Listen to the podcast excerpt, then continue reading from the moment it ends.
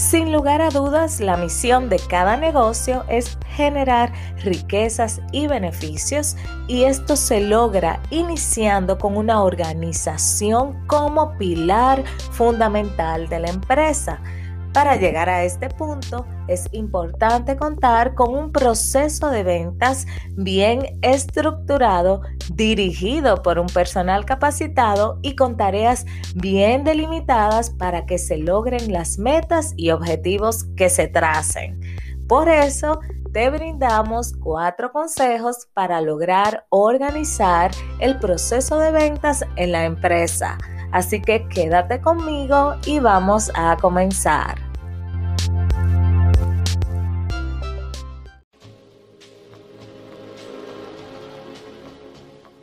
Si eres dueño de negocio o emprendedor, este podcast es para ti.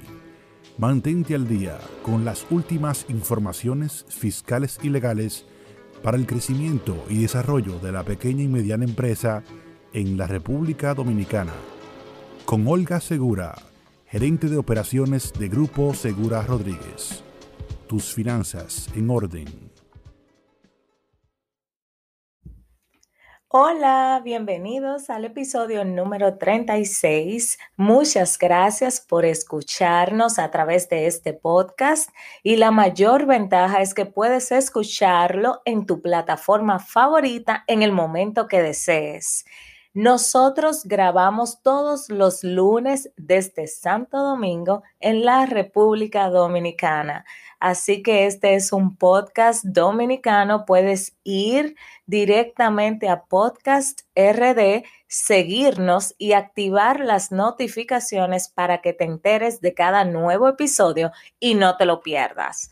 Aprovecho también para recordarte que este proyecto llega a ti gracias a la empresa Grupo Segura Rodríguez, donde ofrecemos asesoría contable, asesoría en el manejo de los impuestos. Puedes visitar nuestra página web www.gruposr.do para que puedas ver todos los servicios disponibles para ti. También puedes agendar una asesoría directamente escribiéndonos por WhatsApp al 809-565-6617 o por correo electrónico a contacto arroba gruposr.do. Pues el episodio de hoy queremos dedicarlo a hablar acerca de algunos consejos para manejar el proceso de ventas en un negocio.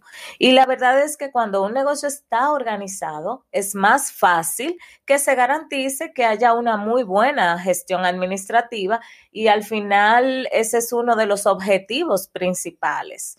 Entonces, de manera general, la idea es que sepamos qué tenemos que hacer, cuándo hacerlo, cómo hacerlo y además quién va a realizar cada tarea.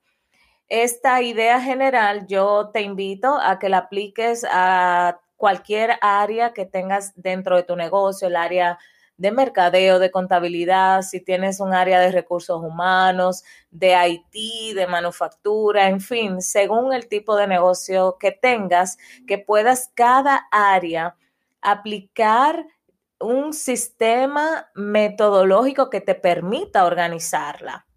Así que vamos a concentrarnos en el proceso de ventas y queremos brindarte cuatro consejos para que logres organizar este proceso. Pues empecemos. Primero, de cada factura con comprobante fiscal debes tener y conservar una copia recibida por el cliente con su sello y con su firma para que tenga validez y además, eh, por ejemplo, en caso de que sean clientes, sobre todo ahora por la crisis que ha causado la pandemia, puede ser que se, que se acuse de recibo sea a través de correo electrónico. Con eso no hay ningún inconveniente. Lo importante es conservarlas, sobre todo porque recordemos que en nuestro país, en República Dominicana, la ley nos exige que conservemos nuestros documentos por lo menos 10 años.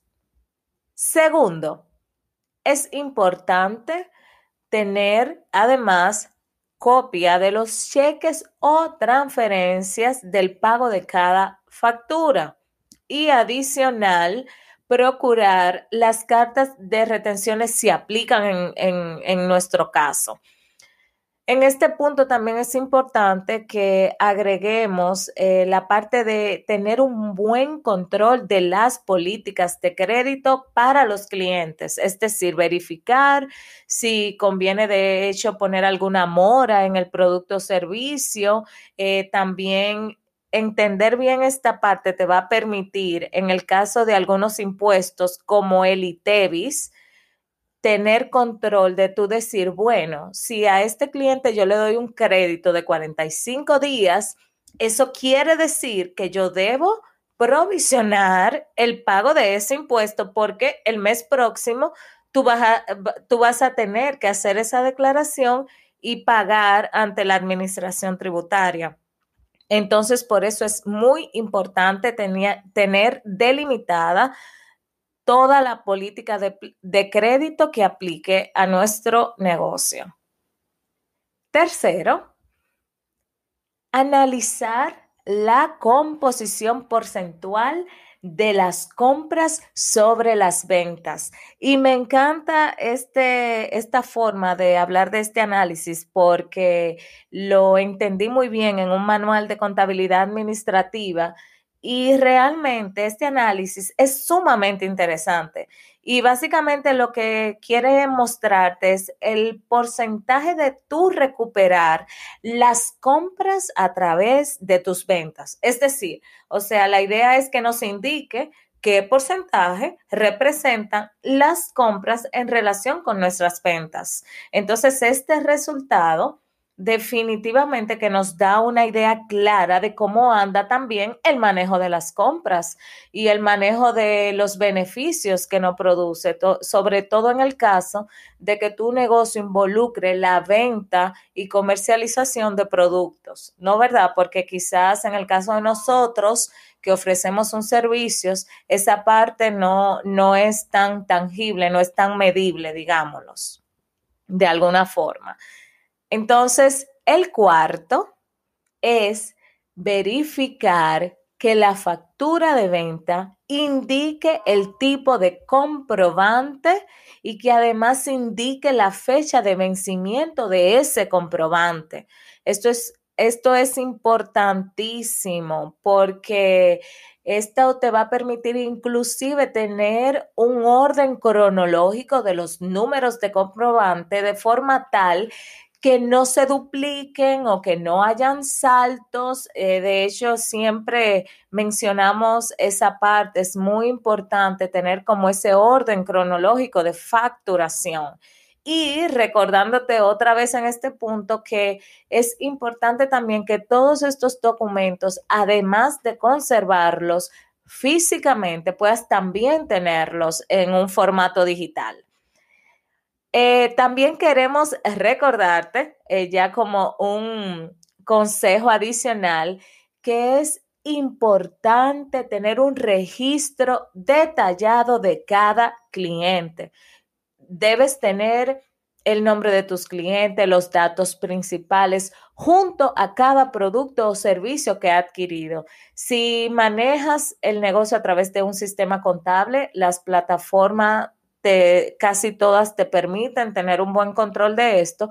Y la razón por la que te queremos dar este consejo adicional es porque debemos dar seguimiento a cada cliente. Por ejemplo, si vendes un producto, debes dar seguimiento a un posible reabastecimiento que a lo mejor el cliente no esté tomando en cuenta o si es el, como el caso de nosotros que ofrecemos servicios, quizás cada cierto tiempo, por ejemplo, puedas recordarle a tu cliente alguna renovación que está pendiente o alguna, algún proceso que deba realizar. Entonces, esto también te va a crear una relación de fidelidad con tu cliente porque él va a ver que realmente estás atento a sus necesidades.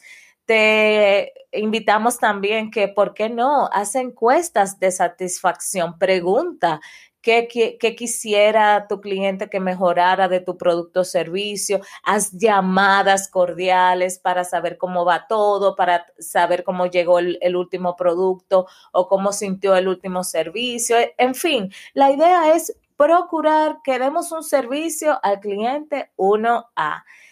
Espero que esta información pueda servirte y que la utilices a tu favor. Puedes dejarnos saber los temas que desees que desarrollemos por un mensaje de voz. Únete a nuestra comunidad de Telegram, de Facebook y así vamos a estar en un solo lugar compartiendo aún más. Muchas gracias por escucharnos. Hasta aquí el episodio de hoy. No olvides suscribirte y compartir este contenido.